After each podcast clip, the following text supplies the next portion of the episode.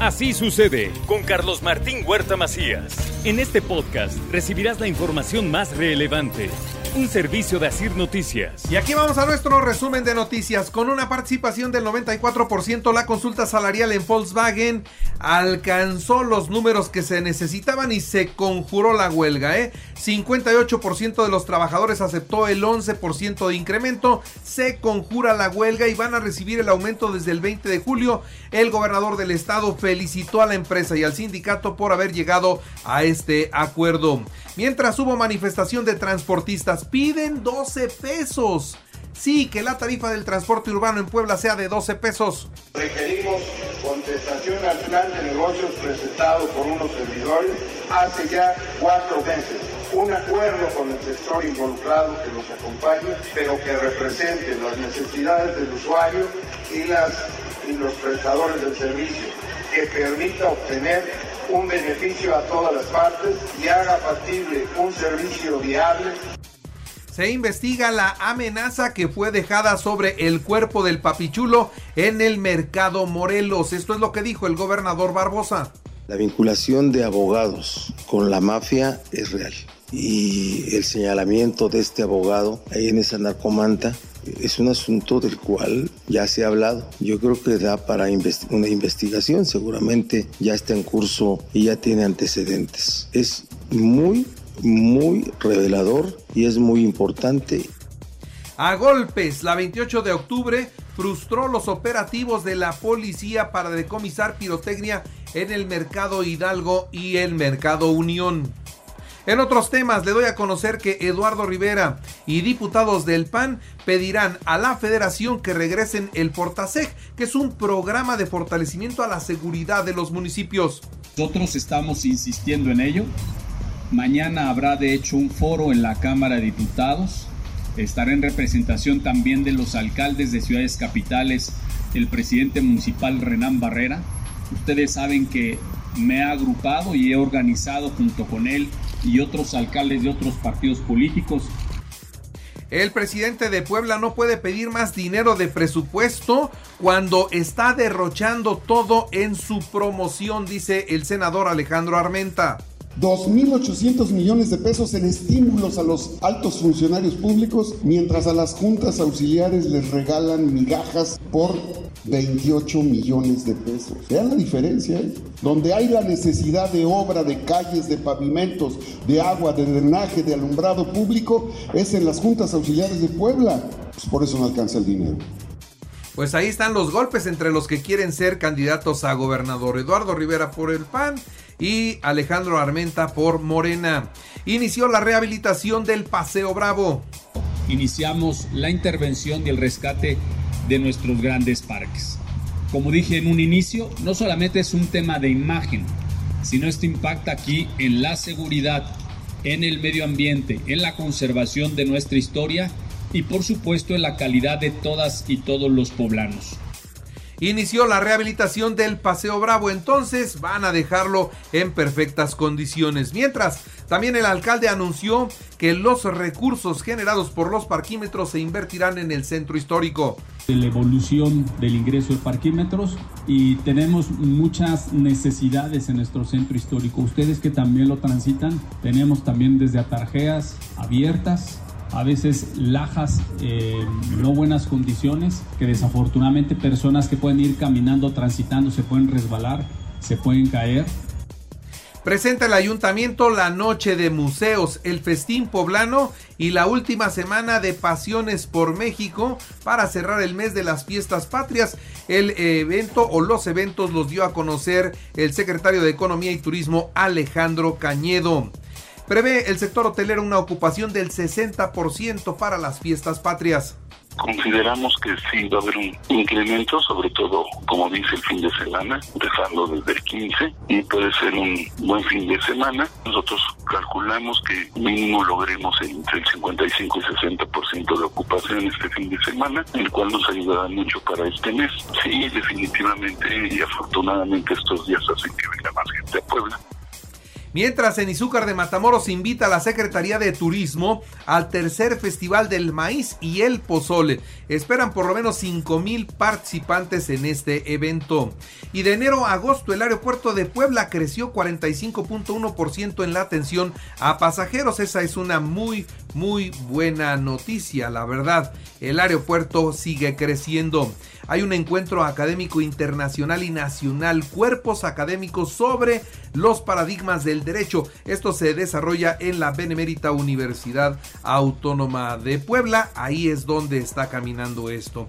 Y decirle a usted que Jocelyn Olivares López, diputada suplente de Olga Lucía Romero, eh, pues se perfila como la que va a ocupar la presidencia de la Comisión de Control, Vigilancia y Evaluación de la Auditoría Superior del Estado. El cubrebocas en Puebla ya no es obligatorio. Yo no uso cubrebocas y no con eso estoy incumpliendo, estoy incumpliendo un decreto. No, no, es, es voluntario y así se va a quedar ya, ¿eh? es voluntario. Ya aprendimos a cómo combatir el COVID en cuanto a comportamientos preventivos. Sobre la vacunación, están trabajando en 58 municipios del interior del estado, así lo confirma el doctor Martínez. Estaremos en 58 municipios, dentro de los cuales se encuentran Acajete, Acatzingo, Cañada Morelos, Chalchicomula de Sesma, Cuyuaco, Esperanza, Libres, Mixtla, Nopalucan, entre otros, para primeras dosis de 5 a 11 años, 11 meses, segundas dosis para los de 12 a 17 años que se aplicaron la primera, la primera dosis del 2 al 4 de agosto. Y le actualizo los datos COVID del fin de semana. Fueron 96 contagios, 0 muertos, 10 hospitalizados y 12 reportan graves. En el país tenemos 588 contagios y solamente 6 muertos. Hubo una balacera de hasta tres horas en Orizaba, Veracruz. Un grupo delictivo enfrentó a la policía municipal, estatal y a la Guardia Nacional.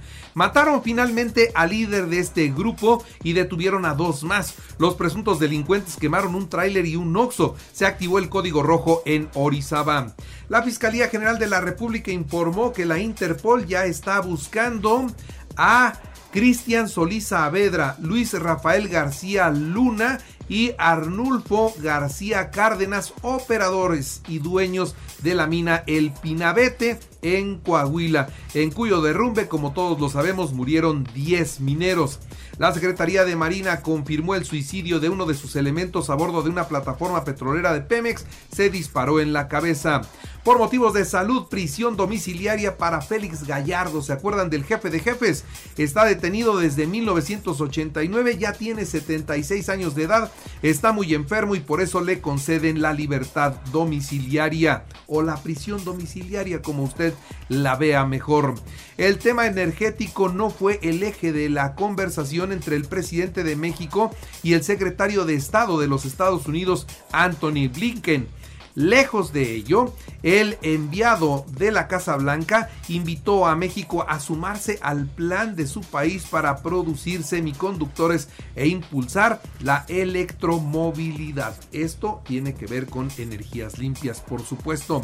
Se trató de un encuentro positivo, con buen ambiente y cordial entre ambos gobiernos y el tema energético no ocupó ni siquiera el 5% del tiempo porque no estaba previsto en la agenda. Esto es lo que dice el secretario de Relaciones Exteriores. Y mientras el presidente de México le zumbó durísimo a la ONU y a la OEA, dijo que ellos no dan resultados que no sirven para nada, que es increíble cómo se gasta mucho dinero en ellos y que les encanta ganar en dólares y ni siquiera salen a trabajar para, ni siquiera se despeinan. Son unos alcahuetes de los conservadores, son este, bueno, pues acabó el presidente de México con la ONU y con la OEA. Vamos a ver qué pasa. Identifican los restos de 18 calcinados o identificar los restos de 18 calcinados en un autobús en Tamaulipas tomará 20 días. Fue un accidente terrible que terminó en fuego y hay que identificar a 18 personas procedentes del estado de Hidalgo. Alumnos de la normal de Ayotzinapa y padres de familia de los 43 desaparecidos bloquearon la autopista del Sol en el marco del inicio de la Jornada Nacional de Lucha ante la Deuda de justicia del Estado por los caminos de la verdad.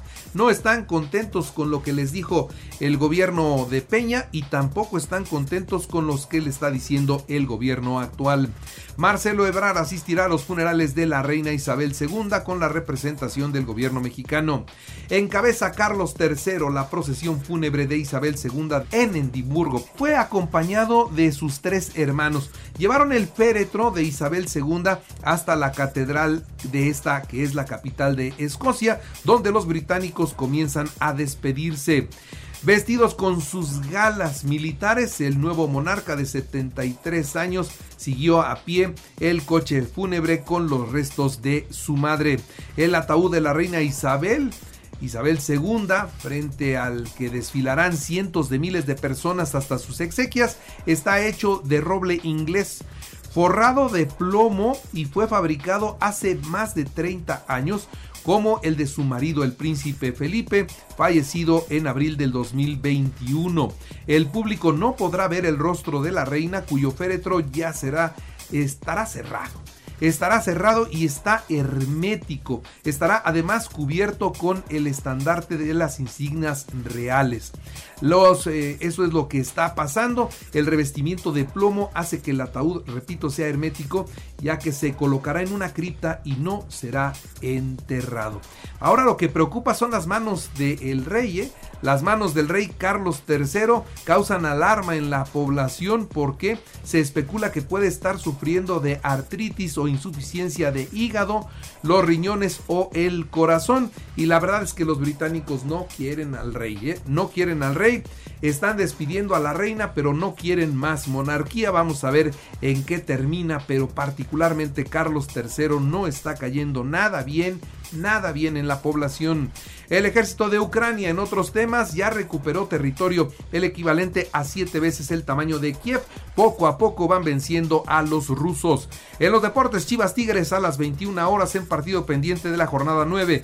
Barcelona Bayern Múnich a las 2 de la tarde, esto en la Champions. Bayer Leverkusen Atlético de Madrid a las 2 y a la misma hora Liverpool contra el Ajax. Los Leones de Yucatán frente a los Sultanes de Monterrey hoy a las 7 y media. Astro 7-0 a Tigres de Detroit y Azulejos de Toronto 3-2 a las Rayas de Tampa en las grandes ligas.